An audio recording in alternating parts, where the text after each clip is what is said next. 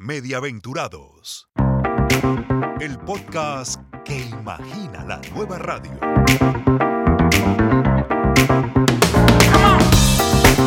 Presentado por Jorge Haley.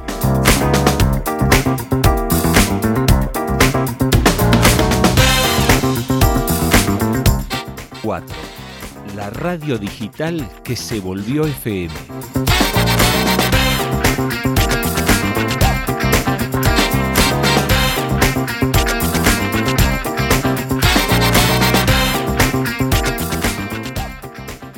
Hola, ¿qué tal? ¿Cómo estás? Te doy la bienvenida a este nuevo episodio de Mediaventurados, el podcast que imagina, que piensa, que sueña la nueva radio. Y en el capítulo de hoy vamos a conversar con Jorge Apesteguía, más conocido como El Oso.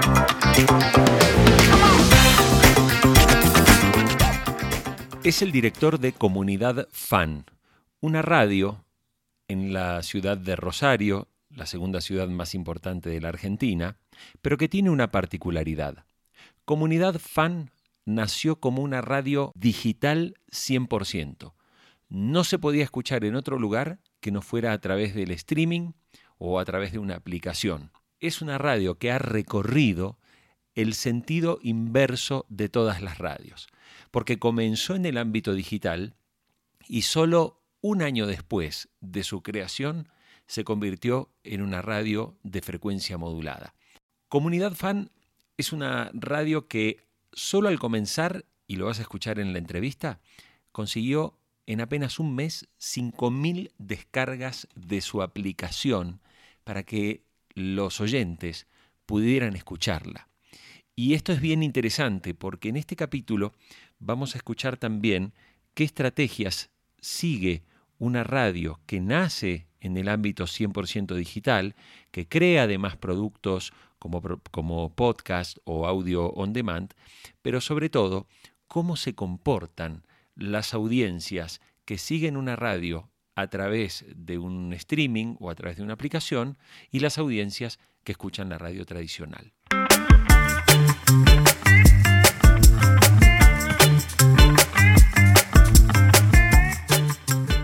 Antes de escuchar a Jorge Apesteguía el Oso, quiero darle las gracias a la gente que ya ha comenzado a escuchar Mediaventurados, a los comentarios que me han llegado, a quienes han compartido algunos capítulos a través de las redes sociales y por supuesto invitarte a que te suscribas y que sigas Mediaventurados a través de Spotify, a través de Apple Podcast, a través de Google Podcast o a través de Deezer. Algunas de las aplicaciones, algunos de los lugares donde podés encontrar Mediaventurados. Vamos entonces a la entrevista con Jorge Apesteguía, el oso, director de Comunidad Fan, radio digital de la ciudad de Rosario, en la República Argentina.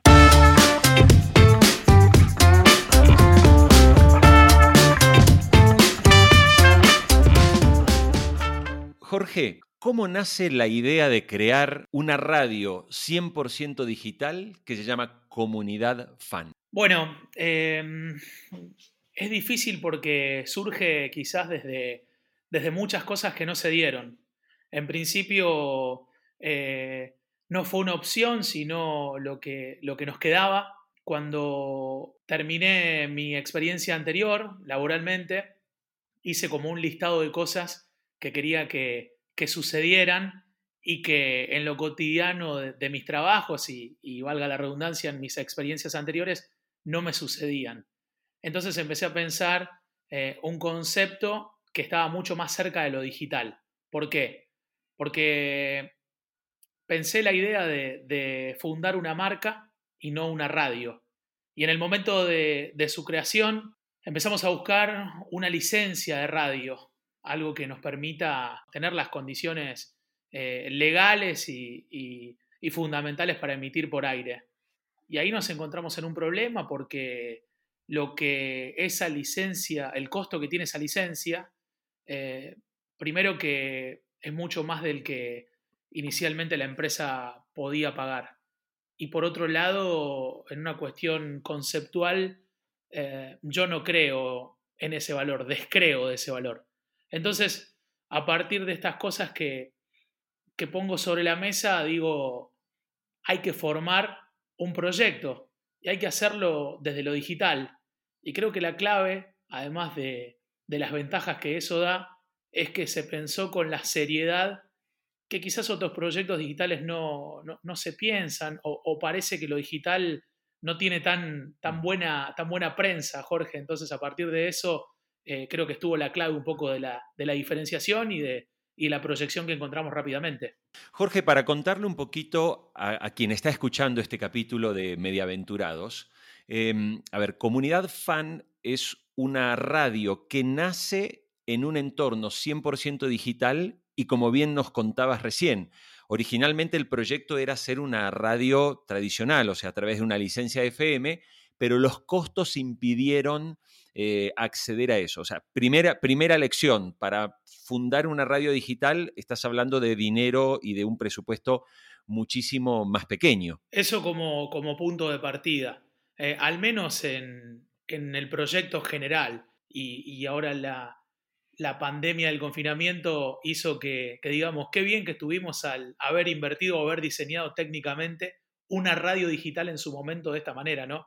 Porque hoy eh, mm. nosotros nos movimos, por ejemplo, del estudio en algún momento y con los recursos que, habíamos incorporado, que habíamos pensado la radio en aquel entonces, pudimos de una hora a la otra cambiar de estudio sin ningún tipo de modificación. Pero volviendo a lo que, me preguntás y a lo concreto de, la consulta, em, nosotros surgimos como un proyecto digital por una cuestión de costos eh, y a partir de eso la misma proyección del proyecto termina consiguiendo eh, sacar esos costos de, del medio y, bueno, y cambiarlos por otra cosa, quizás por la proyección que logró la marca. Para contarle un poco a quien nos escucha, Comunidad Fan es una radio que nace en el entorno digital en la ciudad de Rosario. Rosario es la segunda ciudad más importante de la Argentina. Y me decías recién, Comunidad Fan desarrolla una proyección y se vuelve conocida para la gente sin estar en FM. Correcto. ¿Esto es así? Correcto. Sí, sí, sí, fue, fue así. Nosotros arrancamos a transmitir eh, sobre finales de 2018, los últimos días, 26 de diciembre de 2018, diseñando dos programas eh, en un entorno netamente digital. Se empezó a sumar gente al proyecto, periodistas de renombre, se suma Pablo Feldman, que es un periodista muy representativo de la ciudad en el ámbito social y político, eh, empiezan a llegar personalidades de su talla y como que todo empezó a crecer más rápido desde lo digital, pero con el formato, Jorge, y con la seriedad de, de cómo se hacen los grandes medios. O sea, con un compromiso, más allá de que el proyecto sea digital y de que vos al, principio es mucho más difícil eh, conseguir los números, al menos a los que la mayoría de nosotros veníamos acostumbrados. Digo, números de interacciones, números de oyentes, números de mensajes, eh, lo que se te ocurra. Pero desde lo digital eh, generó su proyección. Jorge, quienes estamos eh, en el mundo de la radio tradicional, sabemos que existen métricas de, audiencia que suelen ser a través de encuestas. hay distintas, métricas en cada, en cada país, pero más o menos en países como Colombia, como la Argentina, como Chile, esencialmente la medición es una encuesta que se hace para ver qué radio escuchó usted este, ayer y más o menos va por recordación de, marca y así es como se determinan los ratings. Cuando empezaste con comunidad fan, ¿cómo elaboraron la estrategia para captar audiencia? Es decir, pensaban en oyentes, pensaban en usuarios únicos, pensaban en páginas vistas. ¿Cómo, cómo hicieron ese plan? Bueno, mm, al diseñar la marca empezamos a, decodificar un poco el perfil al que queríamos llegar. Y en, ese, en esa decodificación em, escribimos características que, debería tener la audiencia a la que queríamos llegar. Todo muy hipotético, digamos, porque em, nosotros veníamos de, la observación cotidiana, de muchas horas al aire, muchas horas eh, en el medio en el que trabajábamos anteriormente por día. Pero esto en FM. Esto en FM, lo cual nos daba una posibilidad de observar muy concreta. veíamos su foto de WhatsApp, veíamos cómo respondía ante cierto estímulo al aire. Cuando diseñamos comunidad fan, dijimos, bueno, vamos a ir a esta audiencia, vamos a armar un 15-40, quizás saliéndonos de, de las categorías tradicionales, de, de, lo que implica la métrica tradicional, pero sí armando una especie de medición dentro de la misma medición o un perfil dentro del mismo perfil.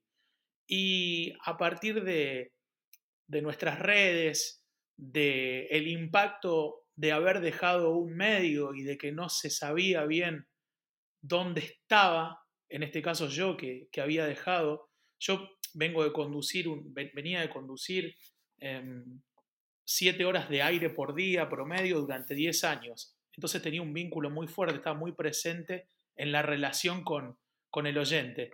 Cuando fundamos comunidad, hicimos esto que te, que te cuento y dijimos, ¿cómo vamos a hacer para meternos rápidamente en la opción del oyente? Entonces en ese perfil dijimos, bueno, tenemos oyentes que ¿Qué les gusta hacer? Y les gustan las actividades al aire libre. ¿Qué más? Les gusta ir a recitales. ¿Qué más? Les gusta ir de shopping. Les gusta comer hamburguesas. Les gusta comer eh, comida saludable. Bueno, ¿qué más? Les gusta viajar. Y ahí se nos prendieron un poco las, las antenas y dijimos, va por ahí. ¿Y si le regalamos las vacaciones con el lanzamiento de la radio? Bueno, ¿y cómo hacemos? Entonces, entre todos los que se descarguen la aplicación, le regalamos unas vacaciones. Digamos, le pusimos la zanahoria en esa acción netamente como fundacional, si se quiere. Conseguimos el apoyo de una empresa de turismo reconocida de la ciudad y le dijimos, queremos hacer esta acción. Bueno, ¿y qué quieren hacer? Le regalamos un pasaje en avión. Y ahí dijimos, no, el que le tiene miedo a los aviones o el que no tiene plata para llevarse las vacaciones, no participa. Eh, le regalamos eh, el mar y a que le gusta la montaña. Bueno, hagamos una cosa. Pongamos estos cinco formatos de viaje y el eslogan era te regalamos las vacaciones donde quieras y cuando quieras. dijimos, ¿lo podemos hacer a esto? Sí, lo podemos hacer. Vos te ganabas las eh, vacaciones y demás. Bueno, participó mucha gente. Creo que ahí conseguimos 5.000 descargas de la app, digamos, o sea que ya eh, arrancamos en, en, 25 o 26 días, teníamos ese, esas eran nuestras métricas, si se quiere. Eh, y elegimos, en lugar de elegir un ganador, elegimos cuatro finalistas. Y ahí armamos como un formato reality, lo cual esos cuatro finalistas nos servían un poco como eh, pseudo influencers, si se quiere, en sus en sus espacios, en sus contextos, y empezamos a, hacer una competencia al aire de preguntas y respuestas, y subían una foto y tenían que, encontrar likes, y empezamos como a, mm, vincular lo digital con las interacciones, eh, ahí te lo digo vuelta, a vincular lo digital con las interacciones, y empezó a crecer, y el crecimiento fue exponencial a partir de nuestra de nuestros propios registros, si se quiere, y quizás sin, sin importar lo que alguna encuestadora o lo que de afuera se decía, porque también era todo como muy temprano para, para empezar a pensar en eso. Pero ese fue un poco el lanzamiento y, cómo, cómo lo hicimos. Jorge, a ver, trabajaste por muchos años en la radio tradicional. La pregunta es si existe una diferencia entre el oyente tradicional de la FM y la M y el oyente que elige el dispositivo digital? ¿O percibiste que más o menos la experiencia era la misma? No, para nada. Encontré diferencias eh, y, en esto me jugó a favor la observación y en cierto momento del proyecto dejar de, de discutir ciertas cosas que para mí eran de una manera, pero empezaba a darme cuenta que para el oyente, para la audiencia eran de otras. Eh, en cuanto a esas diferencias, primero el oyente digital pasa mucho más tiempo que el oyente de aire, escuchando la radio. Entonces hay que pensar una programación en función de ese dato. Pensamos en el perfil, un oficinista llega a las 9 de la mañana a su oficina, 9 y 10 se conecta, tiene un café al lado y la radio es mucho más compañía que interactiva. En ese perfil que por lo general es, eh, al menos desde nuestra experiencia, la, el, promedio. Mm. Piensa la radio de esa manera, no participa tanto, acompaña, te garantiza un encendido mucho mayor que el, el que escucha por aire y, y para graficártelo, hace de cuenta que el oyente o la audiencia digital es un velocidad crucero a 50 kilómetros por hora en un viaje de 8 horas, de 6 horas. Mm. Y el de aire te escucha cuando puede, pero cuando te escucha agarra el celular, te manda un mensaje que te está escuchando, saca una foto de que está la calle cortada y te avisa, tiene un vínculo y una, y una cuestión así. Entonces, lógicamente, como te imaginarás, nuestra programación fue cambiando a partir de que pasamos de un lugar a otro y tratar de encontrar el híbrido para no perder lo que ya teníamos, que era mucho, pero para ir por toda la parte de aire que no la teníamos. Claro, y, pero ahí Jorge, haces mención a algo que me parece importantísimo y es eh, que el oyente de radio digital pasa más tiempo que el oyente eh, tradicional. No sé cuáles son las métricas, porque claro, cuando uno mira una radio, por ejemplo, informativa, eh, normalmente los estudios aquí en Colombia, eh, por ejemplo, dicen que la gente pasa más de dos horas por día escuchando la radio. Ahora, cuando uno mira las métricas de las mismas radios tradicionales en sus versiones por streaming, los tiempos promedio de conexión son infinitamente o casi ridículamente bajos. Es decir, no pasan más de un promedio de seis o siete minutos en una sesión de radio a través del streaming. ¿Cómo es la experiencia en comunidad fan? O sea, ¿cuánto, por ejemplo, pasa en promedio conectado un oyente de comunidad fan al, al, streaming que está escuchando en vivo? Como poco, tres horas. ¡Wow! El promedio de oyente. Es un número importantísimo, pero porque, pensemos esto, los programas fueron planificados al lado de la costumbre del oyente. Si el oyente pasaba media hora, Jorge, íbamos a armar programas de media hora. Pero hoy tenemos eh, nuestras mediciones que nos indican justamente esto, que a las 9 y 10 se conecta eh, el grueso del oyente online, pasa de, no sé, de un 20% a un 75-80% en, en minutos, o sea, detectamos ahí eh, que hay un corte a la, a la hora del almuerzo, más a la hora del almuerzo a la oficina, más cerca de las 13 que de las 12, y después se empieza a apagar. ¿Y, cómo hace una radio que nace en el mundo digital para además satisfacer una necesidad cada vez más marcada de las audiencias?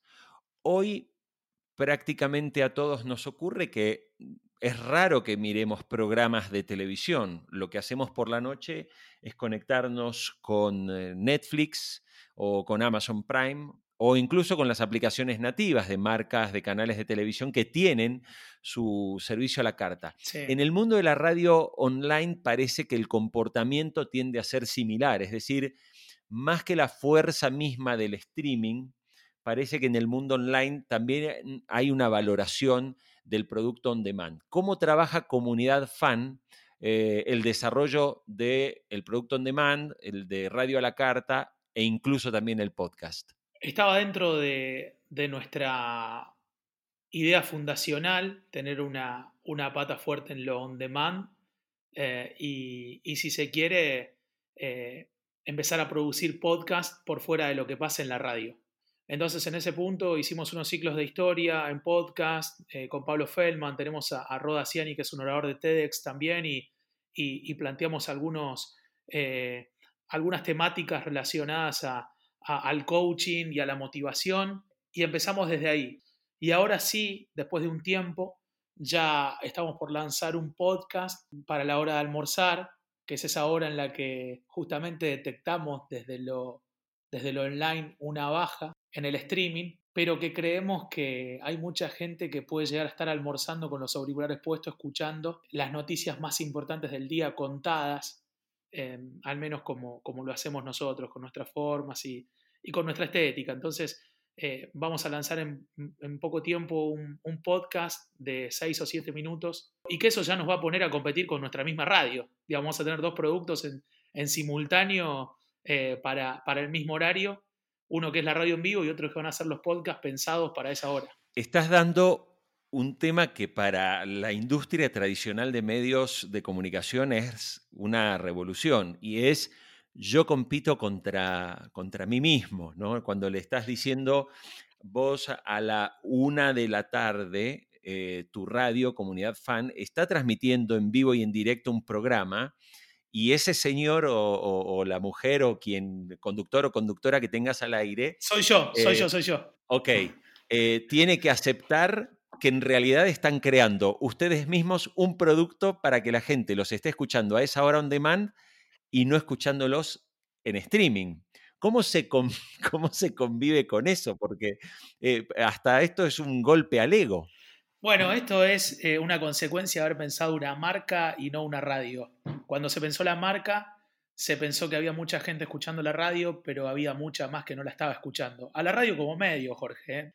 Y ahí, al priorizar la marca, detectamos que nuestro producto tiene que estar distribuido en los lugares a, donde, a donde está la audiencia objetivo. Las noticias son las mismas, quizás, que se van a contar en la radio, pero este es un contenido pensado y producido para alguien que no está en la radio y sí está en una plataforma queriendo enterarse de eh, lo que está sucediendo. ¿Cómo se gana dinero con una radio que eh, arrancó online? Y acá quisiera diferenciar por un momento la estrategia que incluso ustedes después siguieron cuando ya se fueron nuevamente hacia el mundo eh, puramente, mm, digamos, analógico, es decir, con la frecuencia modulada, con un transmisor que irradia finalmente a toda la ciudad de Rosario. Pero ¿cómo armaron y cómo ganaron plata siendo 100% digitales. Cuando diseñamos el proyecto fue la pregunta de rigor, ¿no? Y la pregunta que, que nosotros mismos queríamos responder y que no sabíamos bien cómo iba a funcionar. Nos fue con algunas marcas más fácil presentarle un proyecto online o un proyecto digital que un proyecto analógico. ¿Por qué? Porque analógico ya había muchos y digital no había. Eh, al, presentarlo de manera digital eh, y al hacerlo con un compromiso y una, seriedad similar a lo, analógico, nos permitió eh, entrar rápido en la órbita de que era serio. Nosotros hicimos un listado de empresas a las que le queríamos vender nuestro proyecto o que queríamos que esas empresas formen parte. Barrimos de las posibilidades, todo lo relacionado a pasadas, segundos, spot. Hicimos una relación, una relación de, partners con los auspiciantes de comunidad fan. Eh, cobrábamos un canon mensual eh, y esas, eh, esas marcas que, que, pasaron a ser un poco quienes ayudaron a que el proyecto alcance los niveles que alcanzó, tenían acceso a, todos los espacios de comunidad fan con un compromiso ético entre las marcas y nosotros. Las marcas pasaron a ser eh, pseudo dueñas del proyecto porque a nosotros no nos influía que, sea de esa manera. Se, terminó este modo quizás de, contar las costillas eh, en cuanto a los segundos y a las pasadas para abrirle, en cierta manera, la canilla a las marcas que formen parte de los espacios y también nos permitió un ahorro de fuerza de trabajo ahí en lo comercial, porque una vez que conseguimos las ocho marcas que nos daban la monetización que necesitábamos, habíamos alcanzado el objetivo. Mm. ¿Cuánta gente trabaja en comunidad fan? O sea, ¿cuánta gente hace comunidad fan? De manera cotidiana hay 10 personas, pero tenemos 20 colaboradores más, entre columnistas, eh, diseñadores. Hoy hay 30 personas trabajando. Mediaventurados. Supongamos que tuvieras delante a un ejecutivo de una radio tradicional que tiene una FM ¿sí? en, en una ciudad cualquiera de Sudamérica y que lo único que tiene es una página web donde básicamente sube algo de noticias, ahora sube algo de contenidos de audio a la carta, de entrevistas que se han hecho, y te llama y te dice, Jorge, me gusta lo que han hecho ustedes, han recorrido el camino inverso, empezaron digitales y se fueron analógico. Eh, ¿Qué aspectos debería tener en cuenta mi radio para hacer una experiencia digital exitosa? Seriedad en esa área de la empresa, eh, compromiso de que una vez que se toma la decisión y se pone en práctica el plan de acción, respetarlo a rajatabla, por más que las métricas, las interacciones o lo que realmente tiene que, ver con tus expectativas no, no sea eh, alcanzado en el corto plazo, porque me parece que ahí está el problema. Eh, la ansiedad de creer que, lo digital es tan simple eh, es lo que termina generando el desinterés muchas veces. No alcancé lo que creí que iba a alcanzar.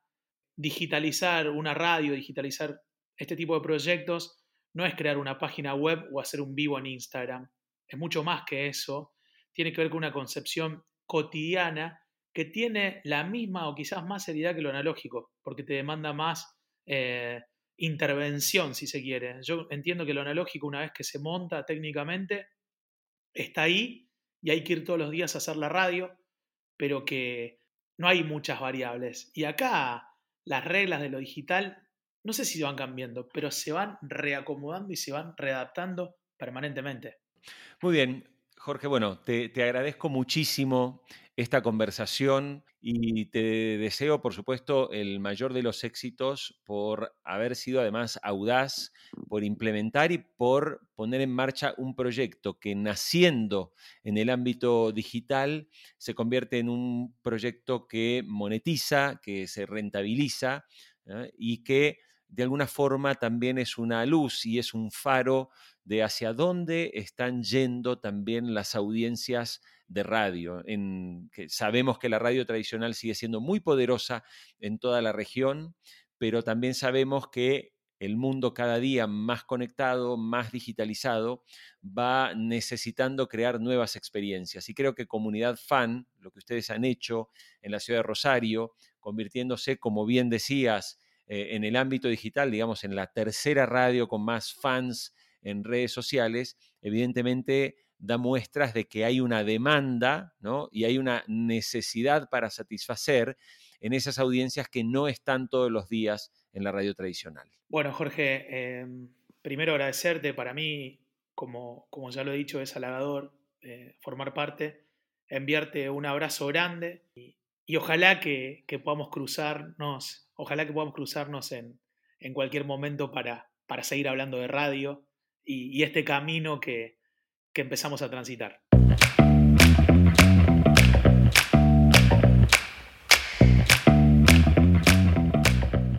Y así llegamos al final de este capítulo, de este episodio de Mediaventurados, el podcast que imagina, que piensa, que sueña ¿eh? y crea la nueva radio.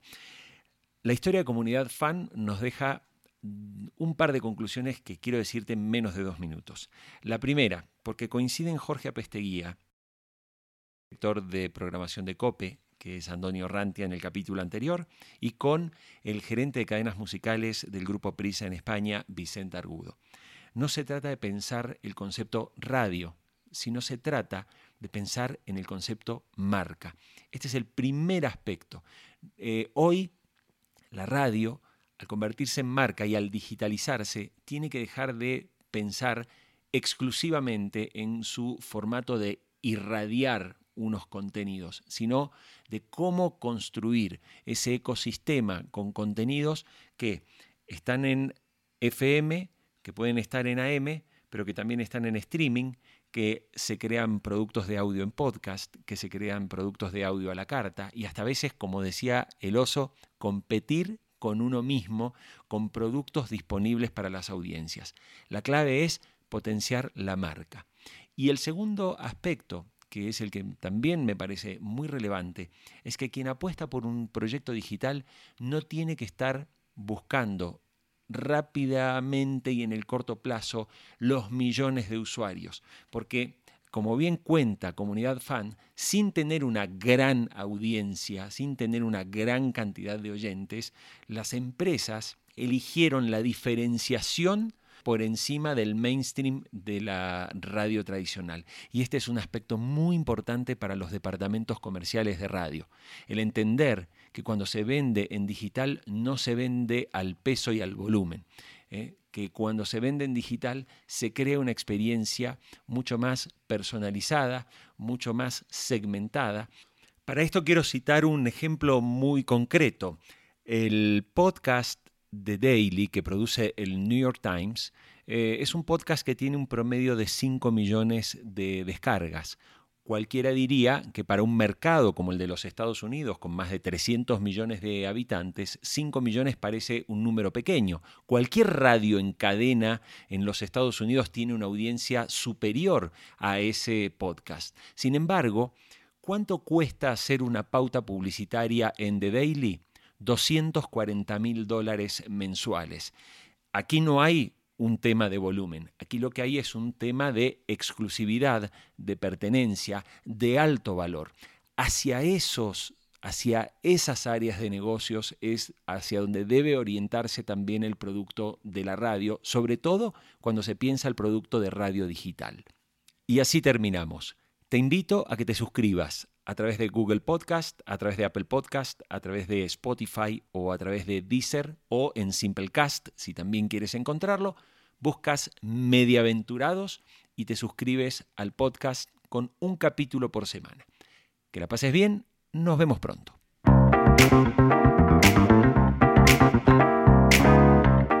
Mediaventurados.